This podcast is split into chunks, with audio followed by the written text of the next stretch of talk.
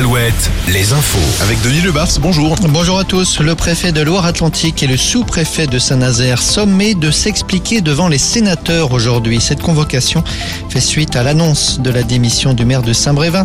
Ce dernier, on s'en souvient, avait été très critique à l'égard des deux hauts fonctionnaires.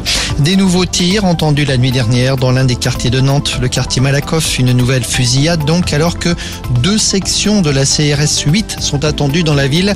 La CRS 8, c'est la brigade spécialisée dans les violences urbaines.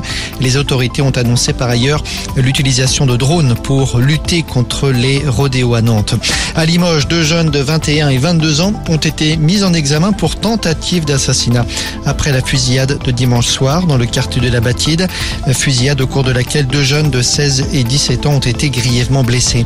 À Poitiers, l'enquête sur cette multiplication des tags sur les murs. Selon le quotidien Centre Presse, deux suspects ont été interpellés hier en flagrant délit avant d'être conduits par la police au commissariat. Une vingtaine de personnes se sont alors mobilisées hier soir devant le commissariat pour réclamer une remise en liberté. Le gouvernement dévoile son plan saisonnier aujourd'hui. Oui, un plan qui prévoit notamment la création d'une plateforme pour trouver un hébergement aux saisonniers. C'est l'un des freins chaque année pour les professionnels. L'an passé, seule la moitié des 150 000 postes qui étaient proposés ont été pourvus.